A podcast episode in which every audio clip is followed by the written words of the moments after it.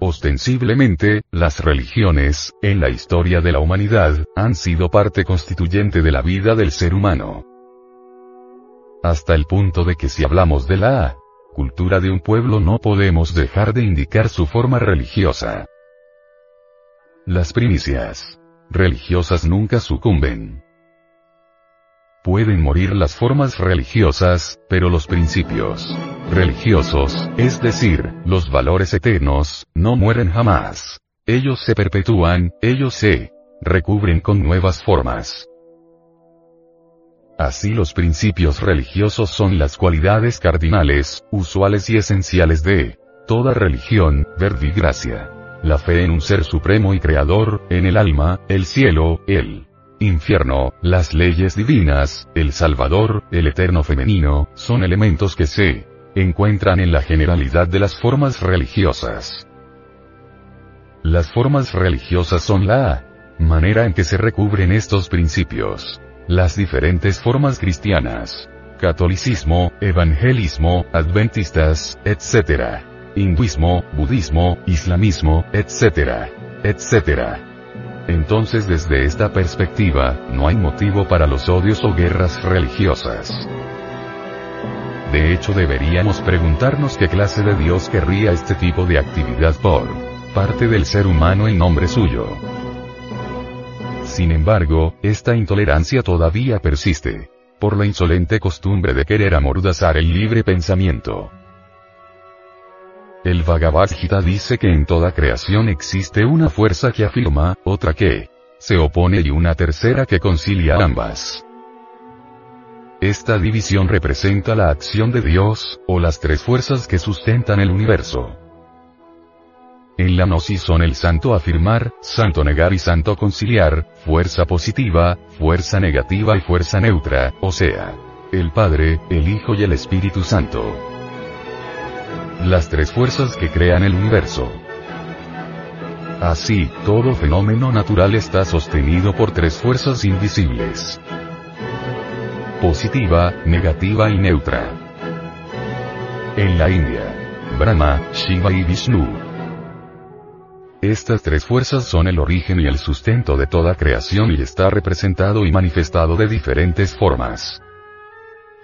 Padre, Hijo, Espíritu Santo en el cristianismo.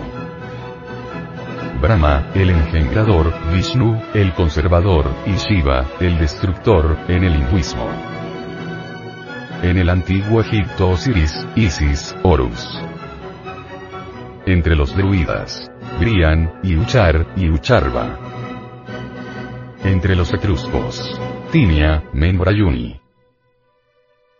En las grandes religiones siempre se habla del retorno de alguna figura principal. Así en el cristianismo en general se habla de la segunda venida de Cristo, en el budismo. Se espera al Buda Maitreya, en el hinduismo a la última reencarnación de Vishnu, al Kalki Avatara, terrible y vengador. Los Parsis a Sao Sant. Para los indios o pies. Paana, el esperado. También aquí en América, entre los aztecas a Incas a Viracocha, en ambas teogonías estos seres se van en un barco y sus pueblos esperan su retorno. En todas las religiones se habla de los tiempos del fin, o día del juicio. Tanto en el cristianismo, como en el hinduismo y los parsis, descendientes de la antigua religión de Zoroastro, este fin coincide con la segunda venida. En el budismo en general se habla de esta época, según el islamismo esto ocurriría cuando el hombre pueda pisar la luna. Para algunos estudiosos de la Biblia, el fin sobrevendría cuando una generación, después de la vuelta de los judíos a su tierra. Las religiones conservan los valores eternos, no existen religiones falsas. Todas. Las religiones son necesarias, todas las religiones cumplen su misión en la vida. Es absurdo decir que la religión del vecino no sirve y que solo la mía es verdadera. Si la religión del vecino no sirve, entonces la mía tampoco sirve porque los valores son siempre los mismos. Las monjas del catolicismo, con el voto de castidad, tuvieron su precedente en las consagradas a Isis, en Egipto, a Vesta en Roma y a Nari en la India, donde todavía subsisten las devadasis o religiosas consagradas al culto de la Virgen Nari, que viven conventualmente en riguroso celibato. La teología cristiana toma la doctrina de los ángeles y arcángeles de la Cábala oriental. Dice Ireneo, al explicar a su modo las herejías de los dos primeros siglos, que, según los herejes, únicamente el Hijo unigénito, el Nous puede conocer al propator, como así llamaban los valentinianos al perfecto eón preexistente hábitos. Este concepto del propator es también cabalístico, según se infiere del siguiente pasaje. Señor ocultatus estet absconditus. Microprosotus manifestus este non manifestus. La teogonía hebrea considera la suprema divinidad como una abstracción, sin forma ni existencia ni semejanza con cosa alguna. Por su parte Filo Judeo llama al creador el logos cercano a Dios o segundo Dios que es la sabiduría de Dios. Según el esoterismo hebreo, Dios es nada, lo incognoscible, y no tiene nombre, por lo que se le llama Ein Sof. El dogma, la moral y el ritualismo de la religión cristiana están tomados del hinduismo y budismo, al paso que las ceremonias, ornamentos sacerdotales y pompa cultual derivan del lamaísmo o budismo tibetano. Los monasterios católicos son remedos de los del Tíbet y de la Mongolia, aunque los exploradores y misioneros que visitaron los países budistas achacaron el plagio a los tibetanos y mongoles, que son precisamente los plagiados. La historia del diluvio universal cuyas versiones se encuentran en las tradiciones de todas las razas humanas, son simples recuerdos de la gran catástrofe atlante. Todas las enseñanzas religiosas de la América primitiva, todos los sagrados cultos, de incas, mayas y aztecas, los dioses y diosas de los antiguos griegos, fenicios, escandinavos, indostanés, etc. Son de origen atlante. Es urgente saber, es necesario comprender que los dioses y diosas citados por Homero en la Ilíada y en la Odisea, fueron héroes, reyes y reinas en la Atlántida.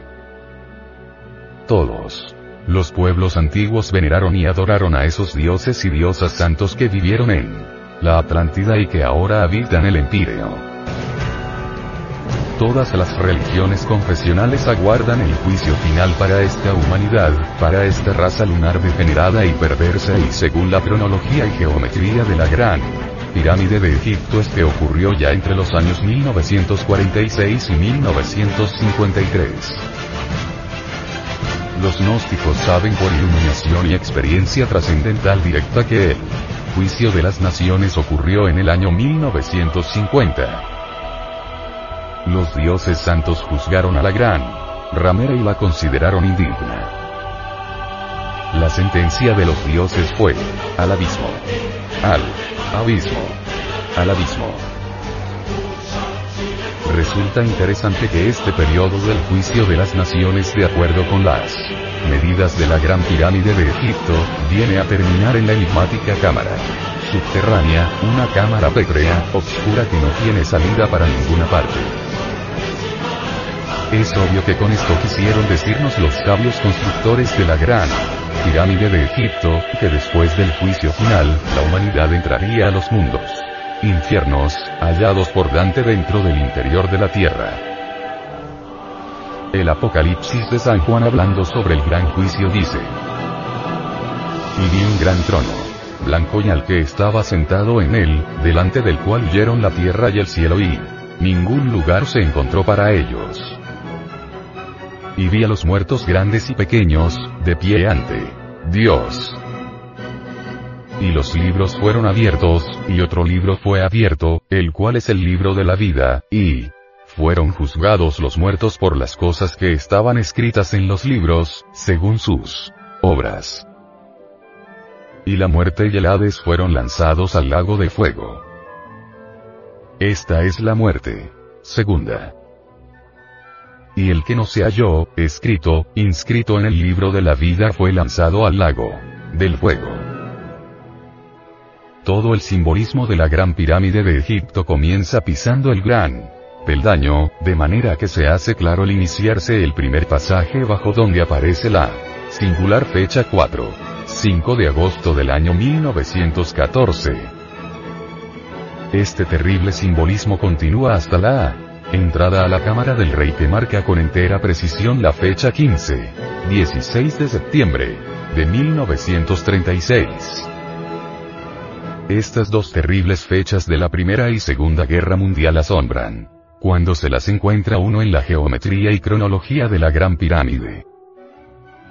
Lo curioso es que por estos pasajes escritos no es posible pasar de pie debido a la construcción o forma, y se hace entonces necesario usar las cuatro extremidades para andar como animales cuadrúpedos. Esto nos recuerda a los soldados andando en cuatro patas o arrastrándose como un animal en los campos de batalla. Según la Gran Pirámide, nuestra época actual tiene que pasar por los tres periodos de muerte, preocupación, caos. La abominación del asolamiento, que fue dicho por Daniel el profeta, estará en el lugar santo. Habrá entonces grande aflicción, cual no fue desde el principio del mundo. Hasta ahora, ni será. Y si aquellos días no fuesen acortados, ninguna carne sería salva. Desde la Primera Guerra Mundial esta profecía se está cumpliendo en forma dramática. Las medidas geométricas de la Gran Pirámide señalan la Primera Guerra Mundial, el intervalo entre la Primera y Segunda Guerra.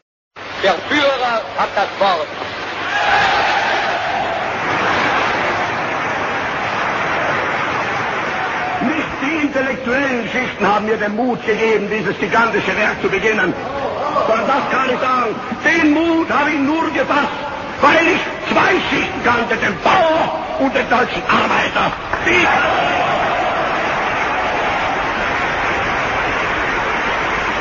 Vielleicht wird manch unter Ihnen sein, der es mir nicht verzeihen kann, dass ich die marxistischen Parteien vernichtere. Aber mein Freund, ich habe die anderen genauso vernichtet. Sie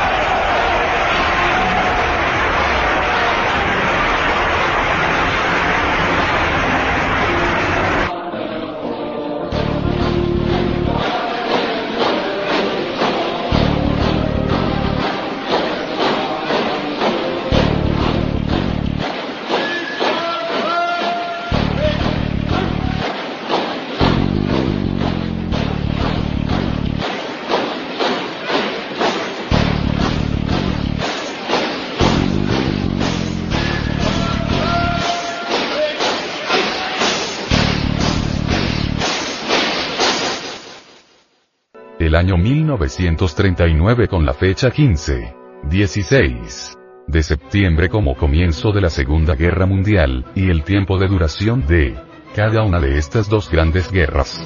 Por último la Gran Pirámide coloca a la humanidad frente al gran juez en la sala de los juicios de las naciones. Termina la Cámara del Rey en la fecha 19, 20 de agosto 1953. Lo que continúa ahora, pertenece al trabajo de Proserpina, la Madre Muerte, ella acabará con toda la humanidad.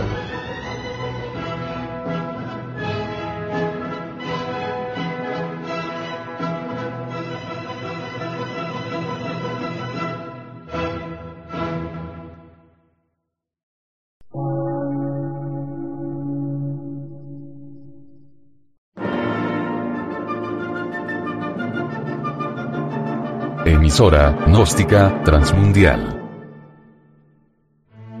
Por una nueva civilización y una nueva cultura, sobre la faz de la Tierra.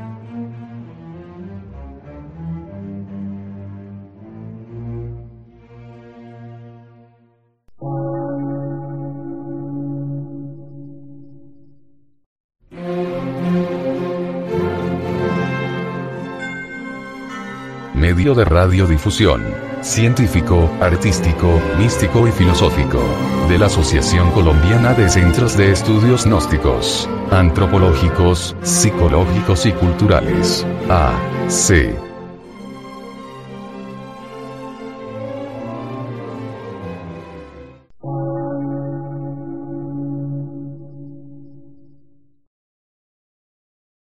Lectura en movimiento. Difusión sin fronteras.